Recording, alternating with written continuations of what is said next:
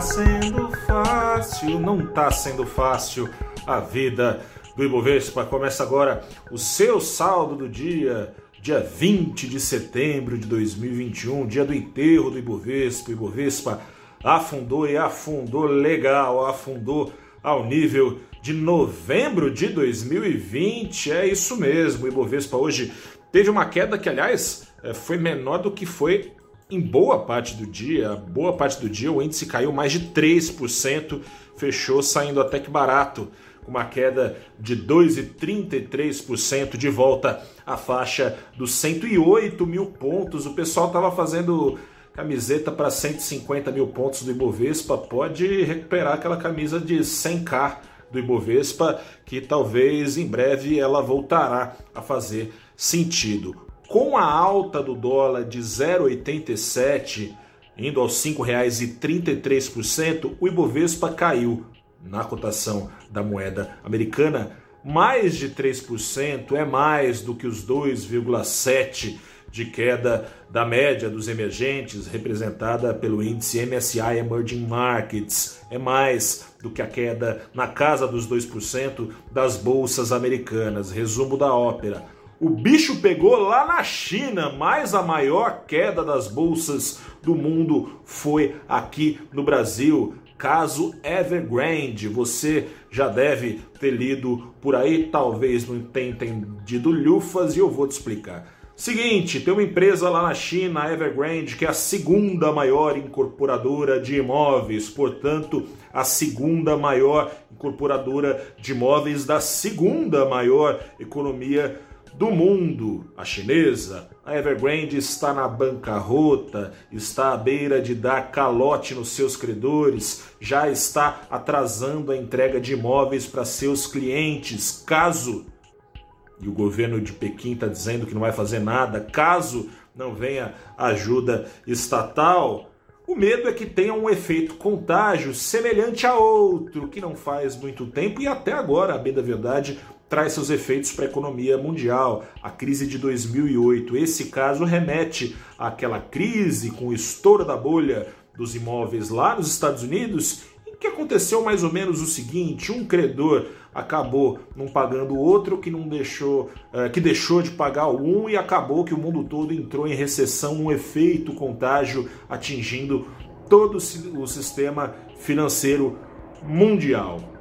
Com essa não bastando tudo com que o investidor aqui no Brasil tem lidado, tem mais essa, né? Nos primeiros meses do ano ficava claro como as ações que, de empresas que dependem de receitas chinesas são importantes, elas têm ali uma fatia muito importante do Ibovespa, enquanto passava a segunda onda aqui no Brasil, essas empresas seguravam o tranco. A ação da Vale, por exemplo, chegou a ter uma alta de 40 e tantos por cento ao ano. Vou pegar aqui exatamente para você, de 43% ao ano acumulada. Desde então, desde julho, no embalo dos preços do minério, que começaram a cair ainda mais lá na China, isso tudo foi quase apagado por completo. A ação da Vale agora só tem 1,5% de ganho acumulado em 2021. A ação da Vale, que é a empresa, né, é ação e empresa que tem maior espaço dentro da carteira do Ibovespa, ali entre 13% e 14%. Quando essa ação cai, como caiu hoje, mais de 3%, ficou barato também, chegou a cair hoje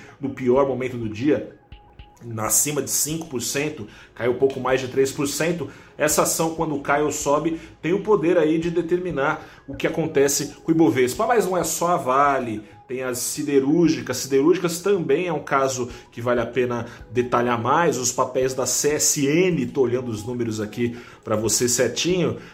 Em maio, dia 11 de maio, no seu pico, o papel da CSN acumulava ganho de 65%, que já evaporou, evaporou caindo de lá para cá 43%, e no ano agora o papel tem queda de 5%. O minério não segura mais as pontas do Ibovespa, justamente num momento em que as outras ações que não dependem da China, mas dependem da saúde da economia brasileira, também não têm apresentado grandes resultados. É o caso das varejistas, é o caso da, dos bancos, né, que dependem, claro, da saúde da economia brasileira. Bancos que também tomaram uma bela pancada, te falei, né, desse risco hoje do sistema que está pairando aí a cabeça de investidores, de um risco sistêmico atingindo todo o setor financeiro mundial, apanharam então as ações do banco, dos bancos, nenhuma mais que a ação ordinária, que é aquela ação que dá direito ao acionista de votar em assembleia,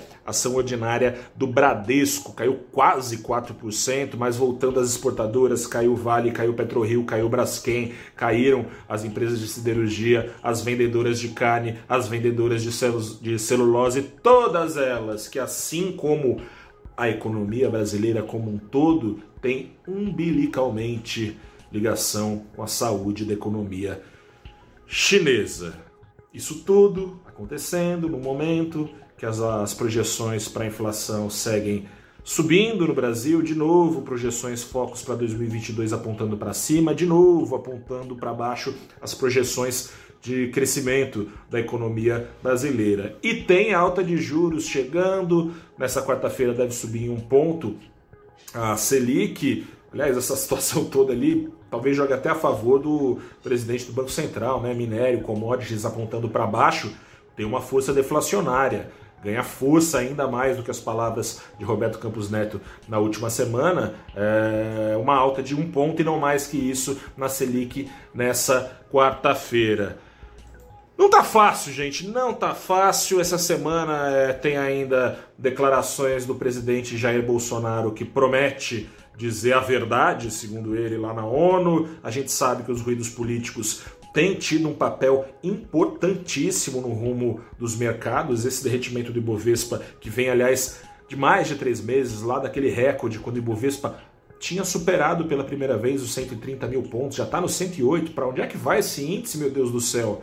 Vamos ver o que acontece daqui para frente. A tendência não é de alta, a tendência é de baixa. Tem variante Delta ainda assustando, tem talvez os Estados Unidos dando mais detalhes da sua retirada de estímulos também nessa quarta-feira, tem decisão de juros lá nos Estados Unidos. O clima é de cautela, se cuide daí que eu me cuido daqui. Te convido a dar um pulo é, no nosso canal no YouTube, no papo que eu levei pela manhã para aprender a se cuidar e para não ser surpreendido. Bati um papo com a Rafaela Vitória, que é economista-chefe do Banco Inter, e bati um papo também com Álvaro Bandeira, que é economista-chefe do Banco Modal Mais. Todos esses riscos foram tema da conversa e como esses riscos devem ou não interferir nas decisões de juros, não só nessa próxima quarta-feira, mas daqui em diante no Brasil. Grande abraço para você, eu sou o repórter Gustavo Ferreira do Valor Invest, fico por aqui. Força na peruca. Até a próxima e tchau.